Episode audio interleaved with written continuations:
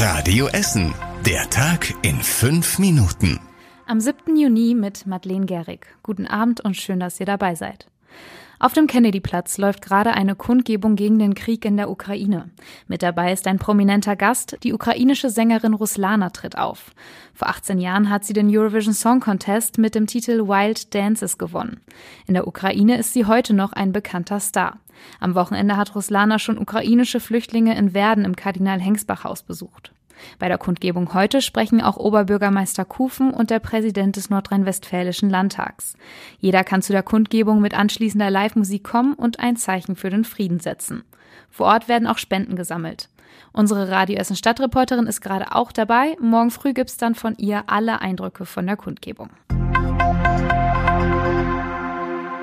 In den Entführungsfall um die zehnjährige Clara bei uns aus Essen kommt Bewegung.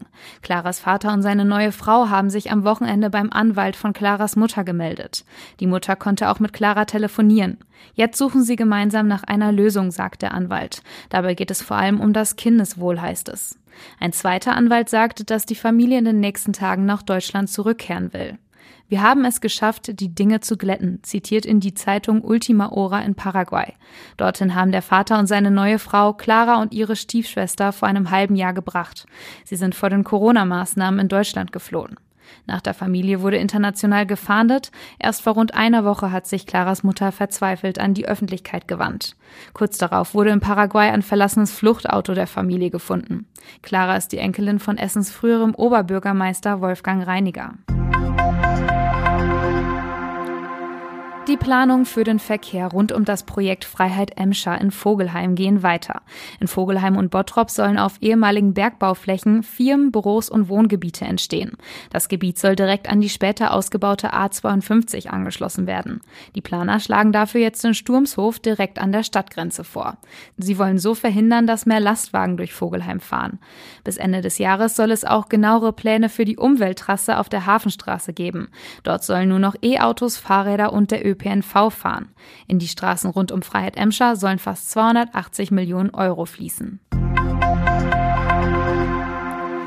Die Stadt kann die Bauruine am alten Essener Bahnhof abreißen. Nach einem Gerichtsurteil hatte der Eigentümer des Gebäudes ein halbes Jahr Zeit, sich selbst um den Abriss zu kümmern.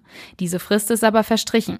Die Stadt will den Abriss jetzt selbst beauftragen, zahlen soll dafür am Ende der Eigentümer des Gebäudes. Wann genau der Abriss beginnt, ist noch nicht klar. Die Stadt muss erst noch ein Abrissunternehmen finden. Der Eigentümer könnte den Abriss durch die Stadt außerdem noch anfechten und damit verzögern. Bisher hat die Stadt Essen alle Gerichtsverfahren dazu gewonnen. Die Verfahren haben aber viel Zeit gekostet. Was später mit dem Gelände passiert, ist noch nicht klar. Unter anderem gab es den Vorschlag, die Polizeiwache dorthin zu verlegen. Der Personalmangel in den Essener Schwimmbädern hat weitere Folgen. Ab heute müssen auch die Öffnungszeiten im Stadtbad Borbeck massiv gekürzt werden. Es hat jetzt nur noch montags und freitags vormittags geöffnet. Das gilt bis auf weiteres, sagt die Stadt. Auch das Stadtbad in Kupferdreh und die alte Badeanstalt in Altenessen haben seit einem Monat seltener geöffnet. Und die beiden Freibäder in Freisenbruch und Kettweg können immer noch nicht aufmachen. Die Stadt findet in diesem Sommer keine Rettungsschwimmer. Bei der Extraschicht hier bei uns in Essen gibt es dieses Jahr zwei neue Spielorte. Im Hauptbahnhof steht ein Klavier, bei dem sich wie von Geisterhand die Tasten bewegen und am Flughafen in Harzopf steht das beleuchtete Luftschiff Theo. Außerdem legt dort ein DJ auf. Mit dabei sind auch wieder die Zeche und die Kokerei Zollverein. Dort gibt es viele Führungen, einen großen laufenden beleuchteten Kraken und viel Musik, unter anderem mit Alphörnern. Die Extraschicht ist in zweieinhalb Wochen an mehr als 40 Spielorten im ganzen Ruhrgebiet. Das komplette Programm Programm gibt es auf radioessen.de. Und das war überregional wichtig. Im nordhessischen Schwalmstadt gab es eine Schießerei in einem Supermarkt. Dabei sind zwei Menschen getötet worden. Laut Polizei soll ein 58-Jähriger zuerst auf eine Frau und dann auf sich selbst geschossen haben.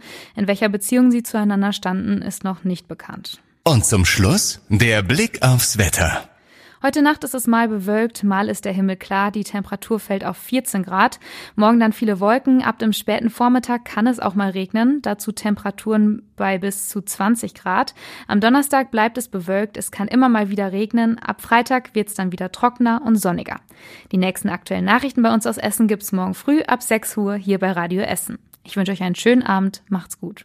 Das war der Tag in fünf Minuten. Diesen und alle weiteren Radio Essen Podcasts findet ihr auf radioessen.de und überall da, wo es Podcasts gibt.